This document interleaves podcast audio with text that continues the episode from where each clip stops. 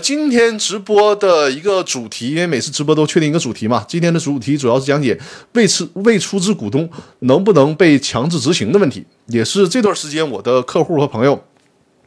很高频的咨询我的这样的一个问题啊。他的问题呢，起源于叫 J J 的这位观众，J J 的这位观众呢，他说请教张律师，A 公司起诉 B 公司胜诉了，但是呢，强制执行无果啊，显然就是没有执行到。B 公司的财产，那么 B 公司呢有两位股东，认缴期限都已经到期了，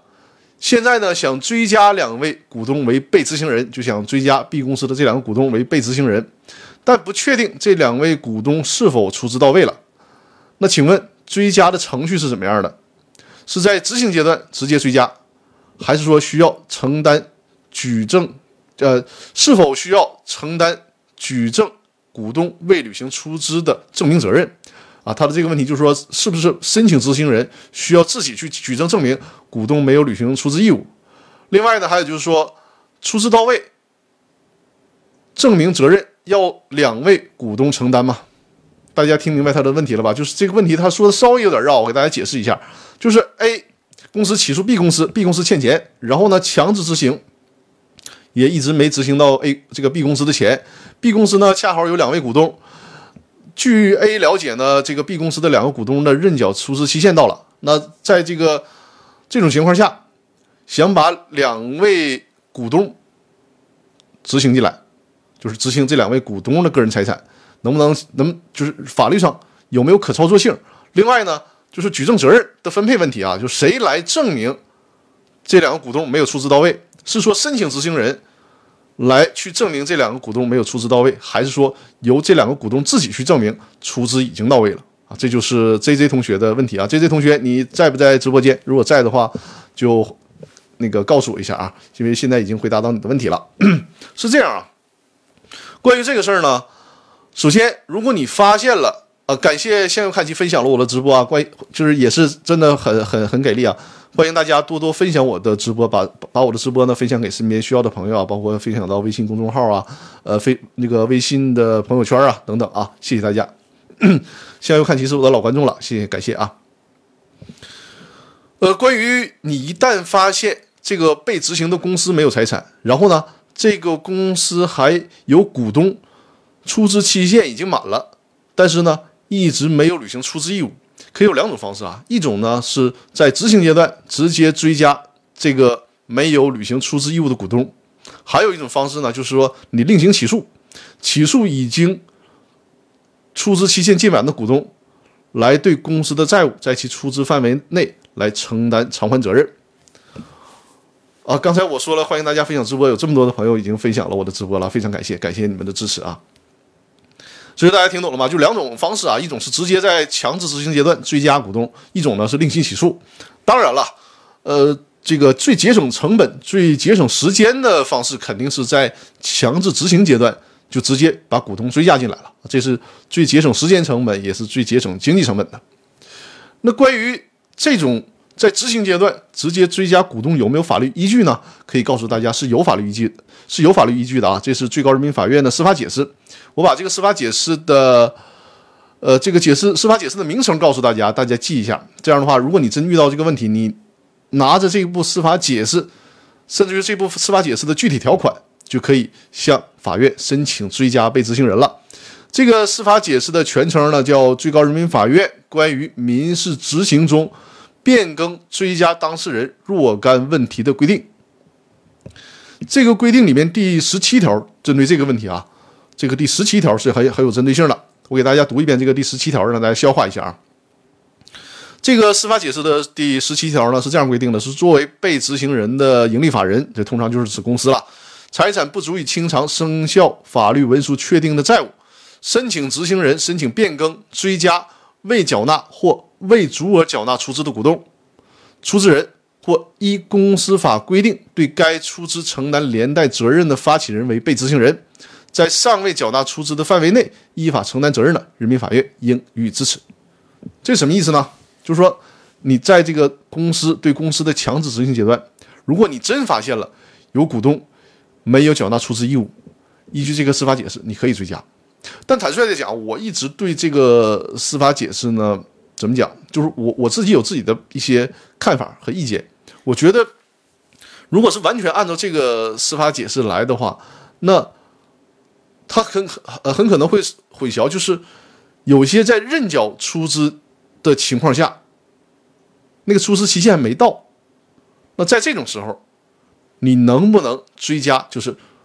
虽然没出资，但是人家的出资期限还没到，在这种情况下能不能追加？如果你单看这条司法解释，这个问题处理的就会很模糊，那在实践当中就会产生争议。但好在什么呢？在二零一九年，最高法院又出了那个我们。就是在我在直播呀，在我的课程里面经常提到的那个很给力的会议纪要啊，就是九民会议纪要。在这个九民会议纪要的第六条里面，对这个问题又做了一个更加清晰和明确的表述，这个大家很有必要了解一下啊。这个第六条是这么规定的：是在注册资本认缴之下，你看他就考虑到了认缴注这个注册资本的情况。那么在注册资本认缴之下，股东依法享有期限利益。债权人以公司不能清偿到期债务为由，请求未借出资期限的股东在未出资范围内对公司不能清偿的债务承担补充赔偿责任的，人民法院不予支持。你看啊，这个时候最高法院就考虑到了我刚才说的那个问题啊，就是人家这个出资期限还没到呢，那你因为人家这个出资期限还没到，然后你说。他没有出资，我不管，我不管你到没到，我都给你追加为被执行人。这个就和我们公司法所规定的这个认缴出资期限这样的制度，这种原则不相吻合了。所以说，最高法院及时明确了这个事儿，说原则上啊，总体上来讲，认缴出资期限没到，你不能申请追加这个没有出资的股东。但是，这部九民会议纪要为什么让我们大家都很喜爱呢？因为它观点非常明确，把问题交代的也很清晰。就是它后面还有一个但书条款，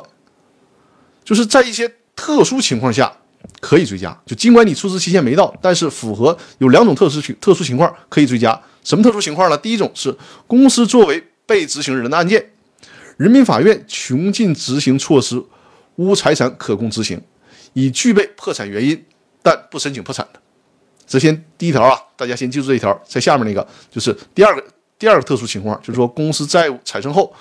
股东会或者股东大会决议以其他方式延长股东出资期限的，那这个呢，就是你恶意的延长出资期限，你应该出资期限到期了，然后你故意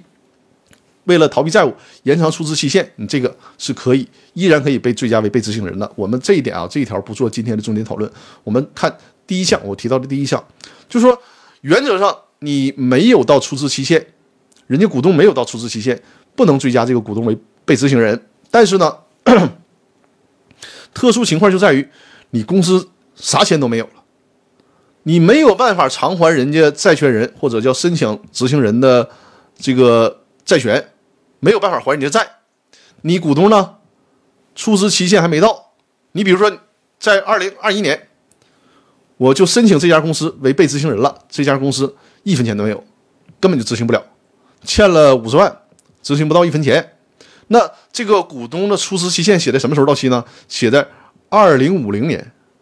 那你说你让这个人家债权人再等个四五十年吗？这不现实啊。那所以说，这个最高院在九民会议纪要里面也很讲理啊，就是在这种情况下，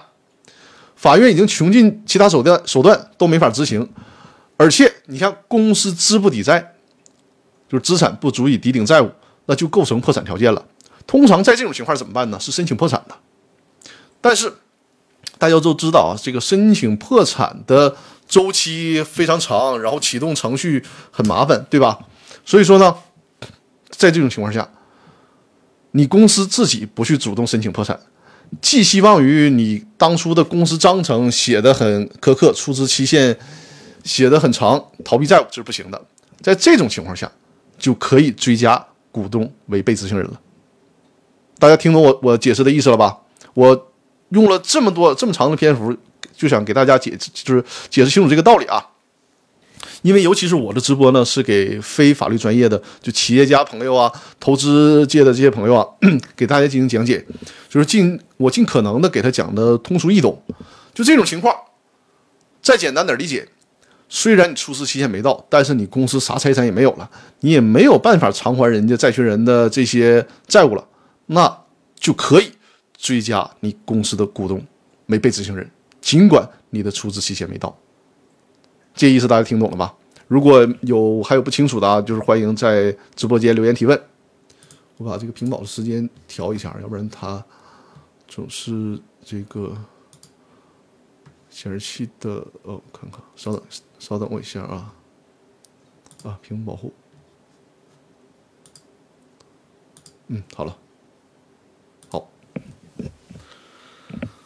那这就是对那个 J J 你的问题的答复啊，不知道你在不在直播间？就在这种情况下，你可以追加这两个股东为被执行人，因为你的这个情况。无论他这个出资期限有没有到期，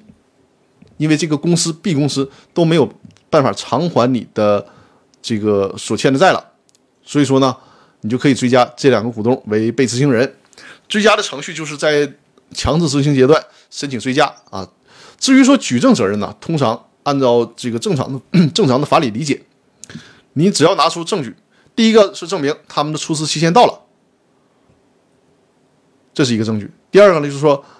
实际上第二种情况，你不用去证明，法院也会知道这个情况了。就是法院经过强制执行，依然没有办法找到公司的财产，拿到这两种情况，你就去追加。那至于说股东抗辩说我已经实缴出资了，那这个举证责任就在于股东了，明白吧？因为你不是公司内部的人，你没有办法去判断这个股东到底有没有实缴出资。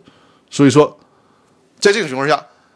被执行就是被追加那个股东自己需要有义务去承担，说啊，你们都误解了，我这个钱，比如说我于某年某月某日我已经打给公司了，你看我这个有有这个银行的流水，有公司债呃这个财务的记载，已经完成实缴出资了，这这只有在这种情况下，股东才能免除责任啊。萌新呃六八七八说，刚刚说的这个观点，法院执行庭一般都会采纳吗？我们之前遇到过，法院不同意追加。我认为你之前遇到过法院不同意追加，应该是九民会议纪要没有出台之前。如果九民因为九民会议要会议纪要没有出台之前，关于我刚才提到那个司法解释，就是追加当事人若干问题那个规定，在理解当中一直存在争议，因为那个规定它也是说应该当时还没有公司的认缴出资制度，就是都是实缴出资，所以说才有这样的司法解释。那和后来这个认缴出资制制度呢，就有一些不匹配了，所以说在实践当中会产生一些争议。但后来最高院的那个九民会议纪要就已经把这个事儿交代的非常清楚了。你说都已经说了这么清楚了，法院还不去支持你这个，就有点说不过去了啊！你就把这两个司法解释，一个司法解释，一个会议纪要，把这两个内容都拿给法院看，然后清楚的写一个。追加执行人的申请书啊，如果实在自己搞不定，那真的就需要请请这个律师介入了，请律师介入啊，甚至你找我们团队都可以啊，就是给你把刚才所有交代的这些问题清楚的跟法院说明白啊。今年二月份的事儿，麻烦能把九啊，不是九零什么什么啊，就是九民会议纪要，我给你念一下，你记一下，萌新萌新，你记一下啊。二零一九年十一月八日，二零一九年十一月八日。最高人民法院所印发的《全国法院民商事审判工作会议纪要》啊，在我们这个法律人里面就简称“九民会议纪要”了。我再说一遍，我不知道你记下来没有？就是二零一九年十一月八日，十一月八日啊，最高人民法院印发的《全国法院民商事审判工作会议纪要》，其中我说的今天所解释的就是这个会议纪要的第六条。啊你拿着这个跟法院沟通，我相信法院应该会理解和支持你的观点的啊。好，我们今天这个问题啊，因为是我们这次直播的主题，所以说花了一个大的篇幅和时间来讲解 J J 的这个问题啊。J J，希望你能在直播间啊，如果有什么不清楚的，可以在直播间进行互动讨论。下一个，下一个就是。一位叫赵庆峰的朋友的提问：赵庆峰，你有没有在直播间啊？在的话，可以跟我打个招呼，互动一下。啊，萌新六八七八说搜索到了是吧？好的，好的，可以搜索到了，你就把这个条文下载下来就可以了。你最好是正式的给法院提交一份，就是写着明确法律法律依据和观点的这个追加被执行的申请书，这样会比较正式一些啊。呃，赵庆峰。赵清峰的问题呢？如果你在直播间告诉我一声，赵清峰的问题是：原先 A 为法人股东，持 B 公司的百分之百的股权。后来，A 公司将所持 C 公司的百分之四十九的股权转让与自然人 C。啊，你这个这，我建议大家就是在提问的时候，或者是我们平时在那个公司法大爆炸的微信群里面讨论问题的时候，把公司可以比作 A、B、C、D，把自然人自然人呢称作甲、乙、丙、丁。这样的话，就是我们在看这个问题的时候，遵循这个逻辑，那就不不容易混淆啊。因为你现在这里面引用的 A、B、C，如果我念出来，我相信很多听众朋友们是晕的啊。没关系，我念完他这个问题之后，我会给大家解释啊。呃，公司章程并未约定分红比例，但是在股权转让协议中约定以持股比例分配红利。现股东双方准备以股东决议的形式确定某一年 A 不分取红利。全部分给自然人股东 C，请问法律上是否可行？是否有 A 公司恶意转移资产的嫌疑？谢谢张律师啊，你的忠实听众。实际上，我可以把你的，因为你这这个问题啊，我认为核心的一个焦点就是说，呃，公司能不能决定按照不同的分红比例来进行分红？实际上呢，如果是股东之间自愿的话。啊，因为按照公司法的规定也是嘛，全体股东一致同意啊，可以不按照这个出资比例进行分红。那么在这种情况下，那人家比如说张三儿，他应该获得百分之八十的分红，那他就说我那我我同意放弃啊，我只拿百分之二十，剩下那百分之六十都给李四儿，这是可以的，这是可以的啊，这个本身是没问题的。但是像你这个问题里面提到一个情况，我猜想。这个张三儿对外还欠着钱呢，对吧？如果对外欠着钱，比如说啊，张三儿正常情况下，今一年今年应该从公司获得百分之八十的分红，我们假设就是获得八十万。那张三儿为了不还人家钱，就直接说我认可少拿点我就只拿百分之二十的分红，剩下那六十万，那百分之六十给其他股东。那如果是这种情况下，那么张三儿的债权人。就可以启动什么呢？就可以启动代位求偿的程序，因为是你张三儿，你恶意的放弃了自己的债权，那作为张三儿的这个债权人，就可以代位求偿。你张三儿你不要，我替你张三儿要，张三儿来要，就这个意思。如果你存在这种情况，因为你还对外欠着人家钱的嘛，你就不能随便放弃自己的权利了啊！这是在这个法律里面有明确规定的。好，呃，这是赵庆峰的问题啊。第三个问题。嗯，第三个问题的朋友叫王佑啊。刚开始我还看成了王石，我还合计什么王石也来我的直播间提问了吗？啊，叫王佑的这位朋友啊，在直播间也是，如果在直播间告诉我一声。他的问题是呢，说请问申请执行人，呃，他写个括号法人，在执行程序过程中自行申请注销了，现在被执行，呃，现在被执行人申请破产。如何申报债权？申请执行，他写的是申请执行人就应该是一个公司，公司是强制执行程序的申请执行人啊。但是呢，也就是说，人家被执行人欠他钱嘛。但是这家公司在这个执行过程当中，自己把自己给注销掉了。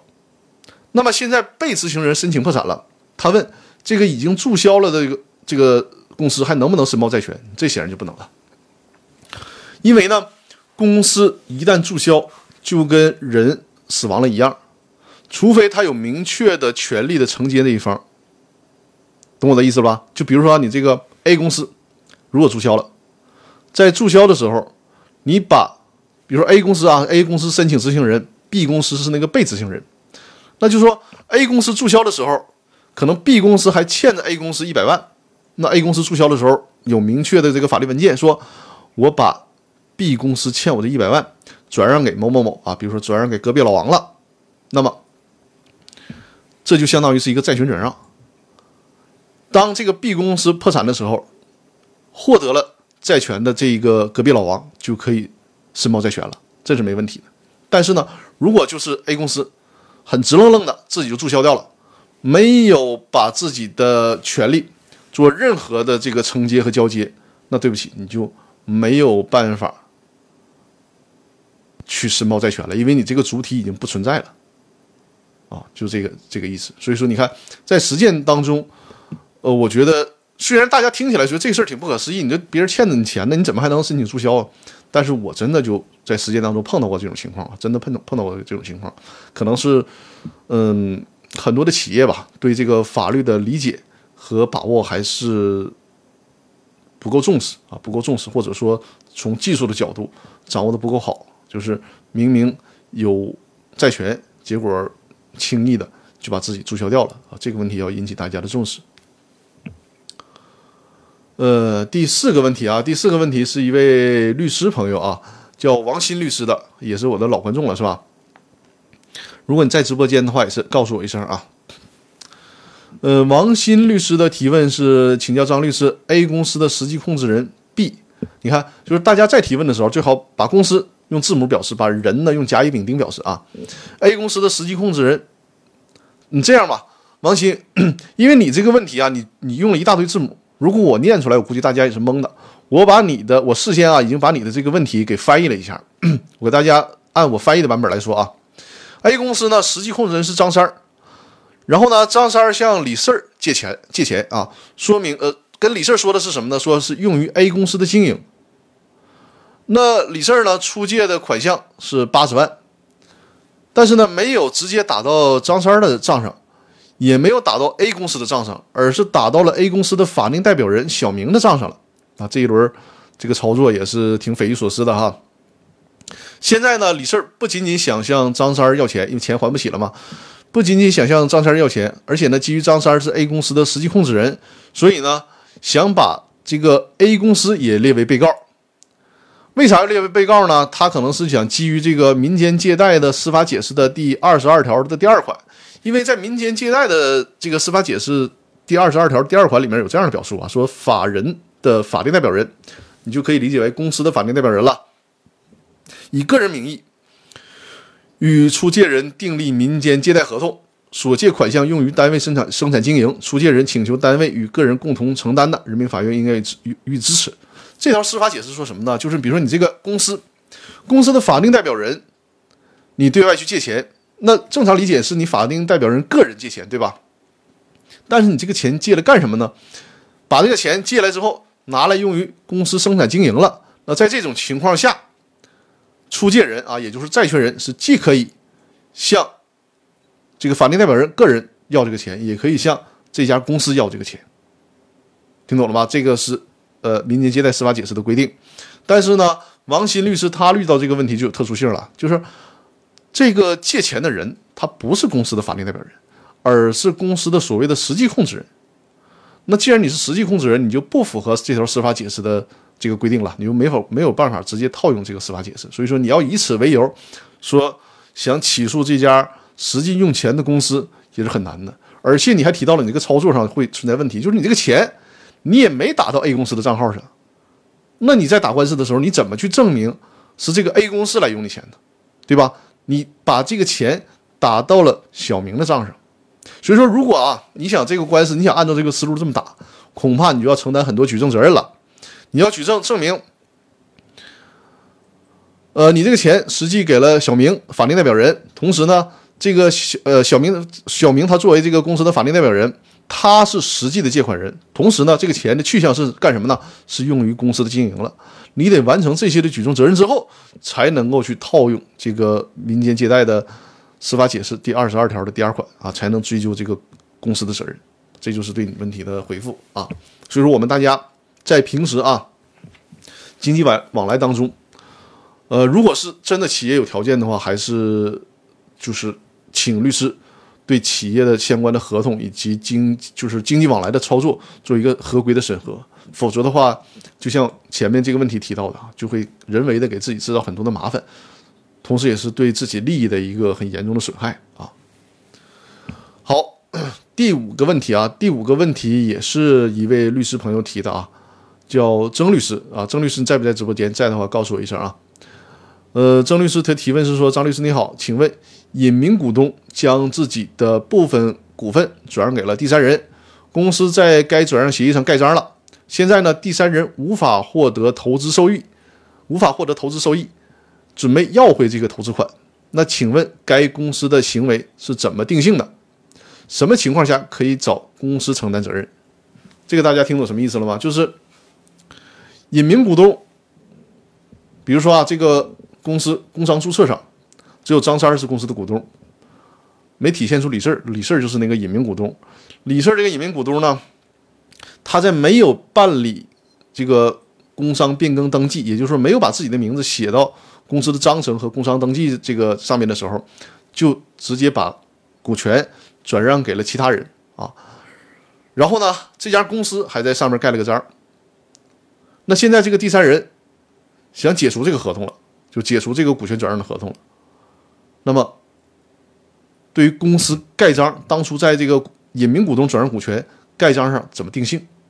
实际上，你这个问题啊，你在呃《公司法司法解释三》的第二十四条里面，你会找到一些思路和线索啊。就是你的这个主张啊，挺难成立。为什么这么说呢？因为《公司法司法解释三》的第二十四条，它是说，呃，实际出资人，那就是指隐名股东了。如果想恢复股东身份的话，是需要其他股东过半数同意的。如果得不到其他股东过半数同意，那么法院是不会支持实际股东，也就是隐名股东要求恢复股东身份这样的一个诉求的。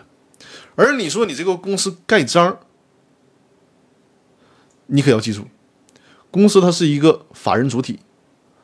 公司盖章并不能代表是股东们的意思表示，明白我的意思吧？就是你虽然有公司盖章，但是呢，人家司法解释规定的是，同不同意你隐名股东恢复股东身份，决定权不在于公司，而在于公司的过半数的股东。所以说，实际上这个公司盖章，从这一点上来讲，没有太大意义，啊，就从能否支持你恢复股东身股东身份上没有太大意义。你从另一个角度呢，因为我们这个思路有时候需要打开嘛，那能不能理解为公司盖章是对呃这个合同的提供了一个担保呢？你要硬说这个盖章是担保也行，但是。也可能会被认定为无效，因为公司法司法呃公司法的第十六条，公司法第十六条规定的很明确了，就是如果公司对外担保，那就需要股东会或者股东或者是董事会决议才行，否则的话，这种担保是无效的。所以说，你看你这轮操作，呃，公司盖章它代表代表不了这个其他股东的意愿，公司盖章呢，如果没有经过股东会或者是董事会的决议，也是无效的。因此说，你在这个维权的过程当中。你最多最多能做到什么程度呢？就是认定为公司是提供担保，然后呢，因为这个担保无效，按照民法典的规定，就是这个担保人有过错的，那承担不能清偿部分二分之一的责任，也只能到这儿为止了啊。所以说，在这个操作当中，就是因为对法律这个应该说完全没有理解，所以说会导致这个情况的出现啊，就是。造成这个公司的盖章对这个合同来讲，实际上没有什么太大意义了。呃，萌新九三三幺说，公司分红后导致公司债务无法清偿，可以追加股东为被执行人吗？公司分红以后导致哦，我明白你的情况了。萌新九三三幺说，公司分红以后导致公司债务没有办法清偿。你你首先你需要看啊，这这这个公司是不是合法分红啊？合所谓的合法分红就是需要弥补以前的亏损，同时呢提取这个法定公积金，满足了这些条件之后才可以分红。如果是从财务的角度，完全按照公司法的规定来进行分红了，你说导致公司无法清偿债务，公司那边还欠着钱呢，你这个情况，我认为你要追加股东是缺少法律依据的。除非是你已经申请公司破产了，然后公司还做这种操作，这是不行的。如果是正常的经济往来往来当中，公司对外欠钱，记住啊，对外欠钱并不一定肯定会需要，比如说法律没有规定，公司对外欠钱，在没有还债的情况下不得分红，这个法律没有规定，只是说你没有弥补亏损，没有弥补亏损的情况下。没有提取法定公积金的情况下是不能分红的，所以说你的这个主张是未必能得到法律支持的啊，因为实际上啊，让股东来承担责任是对这个公司股东有限责任的一种突破，所以说需要谨慎行事，不能把它在法律解读上做扩大化啊。所以说，我认为你的这个主张如果没有其他的证据的话，是不太容易成立的啊。好，呃，以上是对就是在直播之前啊，我发微信公众号里面提到的五位朋友的问题的解答啊。我不知道这五位朋友在没在直播间啊？希望这个在一会儿我解答其他问题的时候啊，这些相应的提问的朋友能都在直播间跟我进行互动，这样能对你的问题啊，如果有什么疑问，随时提出来，会更加的完善一些。那第六个问题啊，第六个问题就是我的老观众托克维尔了，托克维尔，托克维尔，你应该在直播间吧？我的老观众了哈。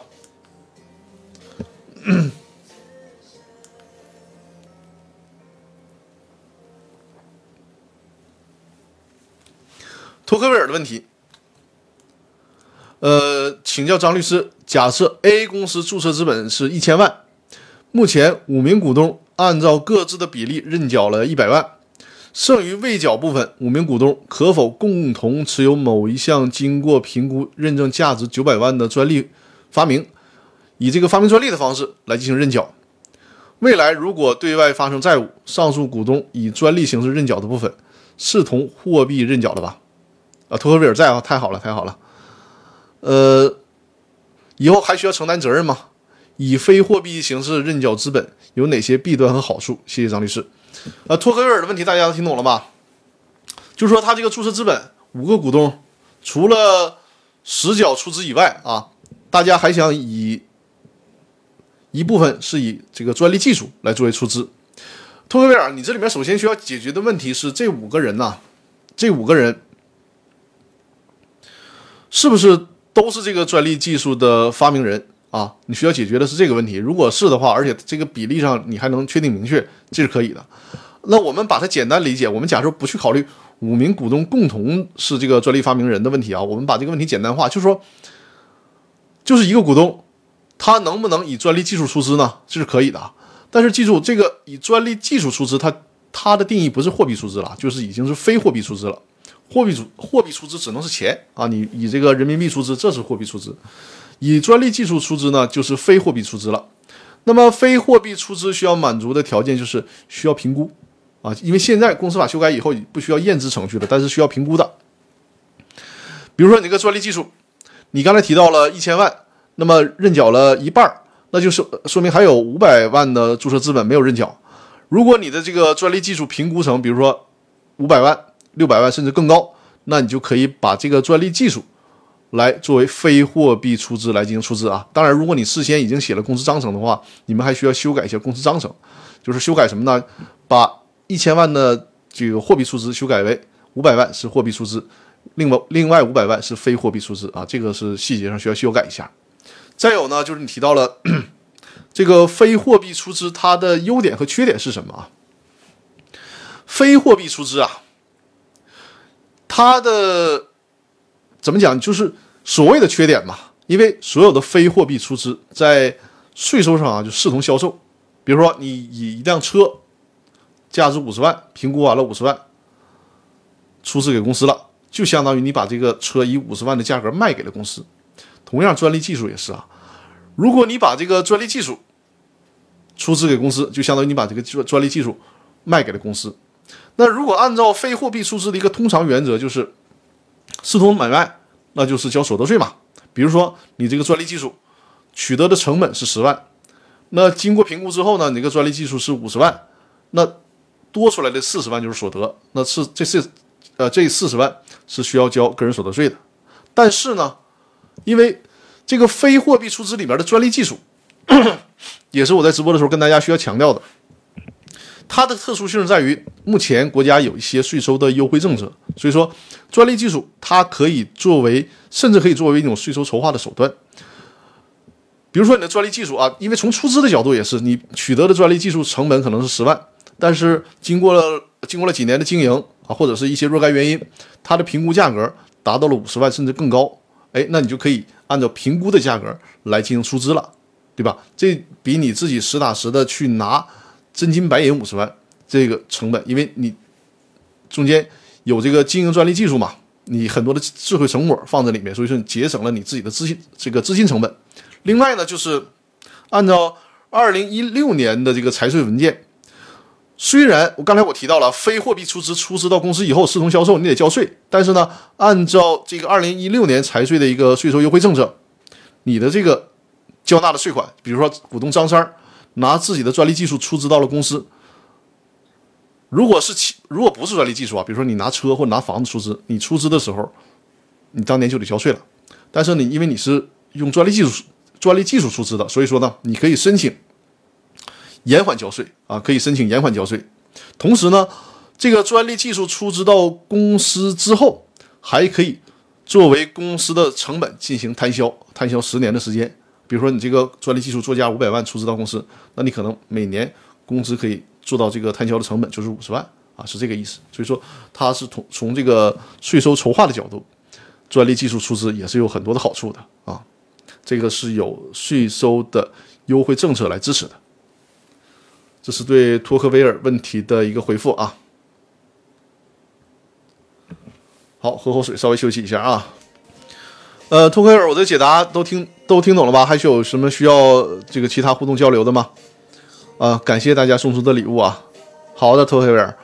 你还是这个最守时的啊！提问之后就守在直播间里面，非常好，非常好。就是我鼓励大家在提问之后啊，咱最好都是在直播间里面，我们一起来互动的，我来解答，然后我在这个回答的时候，你针对你所提的问题，有些细节性的东西啊，或者是对于我回答的这些反馈啊。随时在直播间进行沟通交流，这样的话会更好。因为有些朋友在提问的时候，可能有些事儿是没交代清楚的，尤其是法律上的事儿，它不仅仅是技术上的需要解决的，还有很多事实部分是需要了解的。所以说，建议大家就是在这个微信公众号留言提问之后，都守在直播间，咱进行现场解答、现场互动啊。呃，这位听友说，你的这个英文呢，我拼我拼不出来啊。呃，这位听友说说的很清楚，对于我们非法律人士能听懂，太好了，这就是对我最好的这个鼓励啊！因为我的这个直播呢，包括我《公司法大爆炸》的音频节目，就是主要面向非法律的这个朋友、非法律专业的朋友，包括我们企业家朋友啊，啊，我们投融资领域的朋友啊，给大家来解决这个相关的法律问题。所以说，如果我的讲解能让非法律专业的人能听懂，我的目的就达到了啊！这是对我的最好的赞许，感谢感谢啊！也欢迎大家啊，这个。叫什么？直播间是就是什么走一轮关注是吧？大家关注我的左上方那个头像，关注我的直播间，在那个直播的时候呢，就会通知大家。另外啊，如果大家有任何的问题啊，扫描这二维码，就是关注我的公司法大爆炸的微信公众号，然后扫描这个二维码，就会在微信公众号里面直接留言，我会在直播的时候给大家解答啊，解答大家在微信公众号上留言的问题。而且呢，我这个微信公众号。还有很多的功能啊，就是如果你在这个微信公众号里面，呃，你回复“团队”两个字，就会看到我们整个苹果树团队这些律师的简介；回复“目录”两个字呢，就会看到我在喜马拉雅 FM 上的那个《公司法大爆炸》音频的这些期的详细目录啊。这个是也是一个很重要的功能，因为我现在更新了八百多期了，所以说给大家做了这个目录的目录的索引。按照一二三四季啊，这个公司法大爆炸的每一季给大家做了目录，所以说大家在微信公众号上回复目录，就会看到所有的，因为每一期有一个主题嘛，你想找什么问题，找什么答案，直接在这个目录里面就能看到了。如果是回复视频课程啊，回复视频课程，就会看到我的呃一个付费的视频讲解的课程。说到付呃这个视频讲解课程，我可以在这里面直接给展示大家，这是我的公司法大爆炸的视频精品课啊。这里面呢呃包括了我是用幻灯片加讲解的方式啊，就是图文讲解，包括我自己也亲自出镜啊，给大家进行讲解，就是是一套很详细的公司股权类的课程。同时呢，这个小鹅通的课程里面还有呃这个电商法。电子商务法的课程，还有如何注销公司的课程，如销如何注销公司的课程，以及电商法的课程已经完呃全都更新完毕了。呃是呃公司法大爆炸视频精品课的课程呢，现在是更新了一多半啊，还有四呃四应该大概四节课程还没有更新完毕，所以说目前仅售九十九元啊。如果是更新完了之后，就至少得到一百九十九元了啊。所以这个时候大家可以买入。而比如你现在九十九元买入了，我更新完了课程之后，你还是九十九元，价格不会有任何的变化啊。所以说提前可以买入。好，另外呢就是。如果回复在在微信公众号里面回复一，就会看到我的联系方式啊。如果你在这个线下有任何的公司股权类的问题，那么就可以找到我和我的团队啊，我会会给大家提供这样的法律服务和法律帮助。呃，如果想了解公司法大爆炸微信群啊，如果因为我们我这边有一个社群，就是在大家在微信群里面随时随地的讨论公司股权方面的问题，甚至于说是劳动争议的问题，那么。回复“入群”两个字啊，回复“入群”两个字就会了解如何加入到这个付费的呃微信微信社群。再有呢，就是回复“股权战争”，回复“股权战争”这几个字就会免费的看到我之前所讲解的阿里巴巴，就是有关淘宝这个整个的股权融资的过程，还有就是万宝股权大战的三段啊，每一段视频是一个小时，三段的视频。讲解讲解当初的那个万宝股权大战，好，这就是微信公众号的主要功能了啊。我们继续来回答大家的提问啊。今天的提问还有，目前来讲啊，还有两个提问，时间应该可以够啊，能把大家在后台的提问都讲解都讲解出来。还还有三个，还有三个提问啊。其中啊，现在这个第七个问题是。中华二二九零，中华二二九零这位朋友呢，是在我的喜马拉雅 FM，就是在那个音频专栏上，他留言的提问，我在直播的时候也帮他解答一下啊。呃，中华二二九零呢，它问题很简单，就是说想让我讲一讲关于减资的问题啊，就是公司减少注册资本的问题。这个问题呢，实际上我们从那个公司法的第一百七十七条会看得很清楚，只是说在实践当中，大家。都不重视这个事儿，在公司法的第一百七十七条里面规定呢，就是如果公司想要减少注册资本，首先减少注册资本，大家应该知道什么概念吧？比如说你现在公司公司的注册资本是一千万，你觉得太多了，那你想减到三百万，减七百万，对吧？那么你就需要做减少注册资本的操作，这个时候。必须啊，是必须编制资产负债表及财产清单，因为你得对外公示你这个公司的财产情况是什么样，然后呢，还得是在减少注册资本决定的那天起，就得马上啊，在十天之内通知公司的债权人，就是你只要做出了减少注册资本的决议，十天之内通知债权人，这还不完啊，你不是通知了债权人就完事儿了。还必须同时啊，同时在三十天之内，在报纸上进行公告，就是广而告之，告诉大家，向社会各界通知我公司要减资了。那么债权人在接到通知书之之日起的三十天内，或者是没有接到通知书至公告之日起的四十五天内，有权要求公司提前清偿债务，或者是提供相应担保，否则的话不允许你减资。因为一旦减资，因为股东是以出资额为限。承担有限责任嘛？你要随便减资，你就把公司的债权人给坑了。所以说，在减资的时候，最最关键的就是 要保护公司债权人的利益。所以说，你减资行，要明确告诉人债权人，同时呢，债权人有权要求你，要不然提提前清偿债务，要不然提供担保，否则你不允许减资啊！这就是减资的这样的一个要求。刚才我看到大家送了一大波的礼物哈，感谢啊，感谢大家，感谢托克维尔，感谢向右看齐，送了这么多的礼物，谢谢谢谢。哎呀，喝口水的功夫，啊，还还有这个 B O B 的这位朋友啊，感谢感谢，谢谢大家的礼物，谢谢，还有萌新的礼物，谢谢谢谢，感谢大家。好，呃，第八个问题啊，Sally Sally 说呢，张律师好，请问股东他写了这个股东同时是公司的监事，因为涉嫌职务侵占、挪用资金、伪造公司呃伪造公司印章犯罪，如果申请法院解散公司。公司主体不存在的情况下，还能否追究这个股东的犯罪行为呢？这个当然是可以的啊。他呃，这个股东也够可以的了哈，就是这几个犯罪全占了，挪用资金、呃，职务侵占、伪造公章全都占了。如果是犯了这些问题啊，即便是公司注销掉了，也不会免除他的刑事责任的啊。所以说，你的对你的这个问题，就是这种情况出现，即便公司注注销掉了，依然可以追究他的刑事责任。第九个问题啊，第九个问题是啄木鸟的问题。啄木鸟，你在直播间吗？在的话，告诉我一声。他的这个问题篇幅是非常长的啊。我我尽可能的那个让大让大家听得懂他的这个问题啊。他说：“呃，张律师你好，呃，我呢入股的单位属于非上市股份集团公司啊啊。好，啄木鸟你在，太好了，太好了。我就是特别喜欢大家提问了之后能在直播间的啊。就是啄木鸟这位朋友呢，他说他这个单位呢属于非上市股份集团公司。哎，大家这几个关键字记住啊，对对这个问题很关键。就是首先是非上市，而且公司的性质是什么呢？是股份公司啊。”呃，目前工商信息平台显示的股东结构是由一千来人的自然人，一个事业单位法人，五个非法人的基金会组成的，估计是持股平台啊。所以说，啄木鸟的问题是：第一，这种股东结构合法吗？就是因为啄木鸟的问题比较多，我们就一个问题一个问题的回答。首先，这种股东结构呢，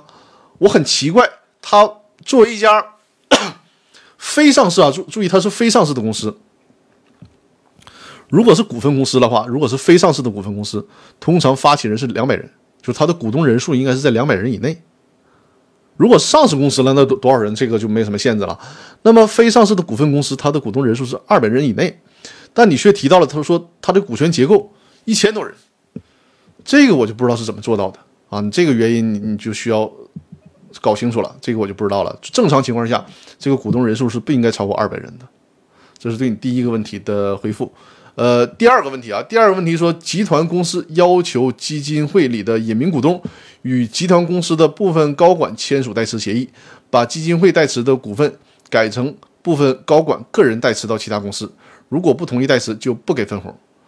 呃，这个公司是一家合伙企业，与本集团公司没有相互投资关系，集团公司的这种做法合法吗？他是这样，如果你没有合事先没有合同约定的话，你没有。权利啊，作为集团公司，你没有权利去强迫人家去置换股权呐，改变代持关系啊，因为这也是个合同关系嘛，合同只能是约定合同的双方，你其他人是没有权利干预的。而且合同一旦订立下来了，你作为合同本身的双方也不能轻易更改啊。所以说，我觉得这个他的这个请求或者这个要求是没有什么合法依据的啊。第三个，第三个问题是，当年我在集团公司股权激励下成为该公司的显名股东。入股二十二年，离职十五年，当年实缴了认呃实缴了认缴股本的百分之二十，剩下的百分之八十用五年的分红和在职工作作为置换。到了第六年开始按认缴股本金分红。离职的当年，集团公司要求我按认交股本打六折转让，同时停止给我分红，在职职工是正常分红的，就这样一直僵持着。呃，离职时的集团公司注册资本没有变，啊，后边的问题就是简单了，就是离职的时候没有变，但是这几年应该是公司的总资本增加了啊，呃，应该是你这个股权已经出现溢价了。那现在呢，对你的要求是说，呃，他要以一个他所定义的价格收你的股权，而你认为呢？你的股权价值应该是翻了若干倍了，所以说应该是按照当初公呃公司注册资本的十倍来收你的股权，这是你的想法。说这这种情况下应该怎么做？首先啊，如果你们事先对于，因为通常包括我讲课的时候讲也强调，就是股权激励这个问题，通常呢股东离职的时候。在股权激励计划里和这个股权激励协议啊，或者股东协议里面，应该去有书面的约定，就是一旦离职，那应该以什么样的价格，以谁为主体来回购这个离职股东的股权。如果事先有这样的约定，那你确实离职了，那就触发了这个协议的回购条款，需要把股权按照事先约定的价格卖给人家。但如果你们事先没有这个约定，股权对于股份公司来讲，对于股份公司来讲呢，就是股份。股份呢已经是你所有的了，那无论是任何一方没有权利去强令收你的股权，收你的股份。另外呢，就是同样，你也没有权利去强迫任何一方按照什么样的价格去买你的股份。对，你看啄木鸟说，当年没有任何的约定，如果没有任何的约定，这个股份已经属于你的了，他没有权利强强制收回来，不能因为你离职了就丧失了股东的身份。这我再次强调，股东身份和劳动者劳动者的身份是不一样的，不能因为你离职了就丧失你的这个股东的身份。所以说啊，就是你们双方同样都不能强买强卖，他不能强制买你的股权，你也不能按照你所意愿的这个价格强制卖他的股权。那解决这个问题，我觉得，因为注意啊，这个股份公司，股份公司呢，其他股东是不存在其他股东享有优先购买权的问题。所以说，如果你真的能找到。愿意以一个合理价格买你股买你股份的人，那你就直接卖给他好了，啊，就是这个情况。呃，另外你还需要看一下你们的这个公司的呃股份登记是在哪儿登记的，这个需要搞清楚，因为你真卖股权的时候涉及到变更登记。因为呃股份公司一旦设立之后，工商行政管理部门它是只登记发起人股东，至于说之后股权如何变化，呃工商行政管理部门是不负责登记的。那你就看你这个股份股份公司，比如说是不是在某些交易所啊，或者是这个在在挂牌，你看一下，或者在交易所就是这个这个登记。那么你在股这个股份变更的时候，就在相应的部门做出变更登记，而不是去工商行政管理部门。这就是我目前能给到你的建议啊。这是对啄木鸟的提问啊。今天这个非常表扬托克维尔和啄木鸟几位同学啊，就是。提了问题之后，我们在直播间能有互动啊。好的，啄啄木鸟说好的，谢谢张律师，不客气不客气，呃也是非常高兴啊。就是提完问题之后能守在直播间，因为你的问题是今天的最后一个问题了，你依然守在直播间，呃，来听我解答你的问题，并且做出互动，这个是非常好的。就是这样的话，对我们的直播效果是，呃，直播效果非常好，而且对我们提问的朋友啊，也确实是能够及时的解决问题。在提问和互动过程当中，也发现问题，然后随时的沟通，哎，这样的话，你这个问题解决起来就会很顺利了啊。呃，我们直播还有大概四分钟结束啊，因为今天这是这个母亲节啊，祝所有的母亲们都能够节日快乐啊。呃，这个快结束的时候再展示一下二维码吧。就是因为这个直播快结束了嘛，如果大家在现在或者是在下播之后忽然想到什么问题了啊，咱就在这个微信公众号里边“公司法大爆炸”的微信公众号里面留言，我会在下周日的时候给大家进行解答啊。看看下周日是几号？呃，下周日十六号。我我的直播是每周日晚上的八点啊，每周日晚上的八点，一个小时是一个小时的时间，直播是八点到九点啊，每周日的晚上八点到九点进行直播。有什么问题，我们就在直播间里面进行互动讨论。呃，啄木鸟说：“我用两个月时间听完你三年的课程，计划再听第二遍。”我的天哪，太棒了，太棒了啊，太棒了！呃，另外还有，我还我还记得我在那个喜马拉雅上有几个听众，就是听我的课程还记笔记，后来把他的整理好的笔记发给我。我的天哪，就是做的做的太好了，让我特别感动。呃，另外那个大家看，如果是呃。有我微信好友的话，会看到我发的那个朋友圈，或然后明后天我会发一个微信公众号，就是现在的那个喜马拉雅 FM 那个软件啊。现在那个喜马拉雅 FM 的软件呢，它有一个功能，就是叫 AI 识别。我看一下我 iPad 能不能调出来，就是它所有的那个音频自动转成文字啊。这样的话，对于大家学习就更方便了。我试了一下，就是连直播的那个文字，它都全都给。我一个小时的直播，他会把一个小时我直播的文字全都转换成，就是把我一个小时的音频都转换成文字啊！我太厉害了，嗯，嗯，跳过去，搜一下啊，稍等。但是呢，一定要升级成最新版啊！反正我是 iOS 系统，就是苹果的系统的那个软件是测试的，是完全有效的。喜马拉雅 FM 就是直接。把所有的音频转换成文字，我看一下啊，给大家演示一下。大家好，这一期《公司法大爆炸》的音频分享的，哎，这个 iPad 端可能现在目前还没有。看一下啊。因公司解散。iPad 端没有，我看一下手机端。手机端已经肯定是有这个功能了。稍等，我给大家找一下啊。就如果大家呃喜马拉雅 FM 升级到最新版本，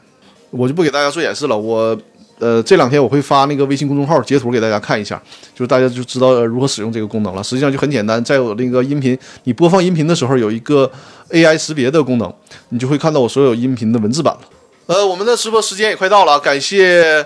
呃，暖心心心送出的礼物啊！今天感谢各位朋友送出的礼物，呃，大家多多关注我的直播间，也欢迎把我的直播间啊，把我的直播和我的音频节目，甚至微信公众号推送给身边有需要的朋友啊，这是对我最大的支持。大家当然了，如果有任何的公司股权的类股权类的问题，比如说做这个股权架构的设计，做股权激励计划啊，包括现在我的股权激励计划都是和郎总，就是我的一个。做人力资源和 OA 软件的一位朋友，在一起来弄这个股权激励的服务产品，就让这个股权激励既符合叫人力资源考核的这样的标准，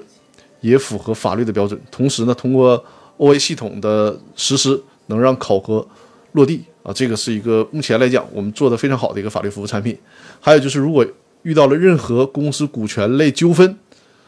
这些问题都可以啊，线下联系我和我的团队啊，我和我的团队会为为大家提供这样的法律服务。当然，我们团队也提供常年的法律顾问服务。我很多的客户啊，是做了股权类的业务之后，然后就转化成了我们常年法律顾问的客户了，已经建立了这种信任。呃，在节目的最后啊，因为今天是母亲节嘛，我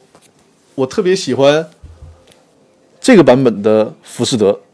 就是。杨武能所翻译的这个版本的《浮士德》，我一共买过三个版本《浮士德》的书啊，歌德的《浮士德》，他的这个翻译我特别喜欢。在直播快结束的时候，我用《浮士德》这本书里面的最后一段话，献给所有的母亲以及女性朋友啊：一切无常世事，无非是个比方，人生欠缺遗憾，在此得到补偿。无可名状境界，在此已成现实。跟随永恒女女性，我等向上向上。致敬所谓所有伟大的母亲们。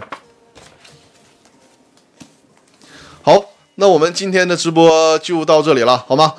下周日晚上的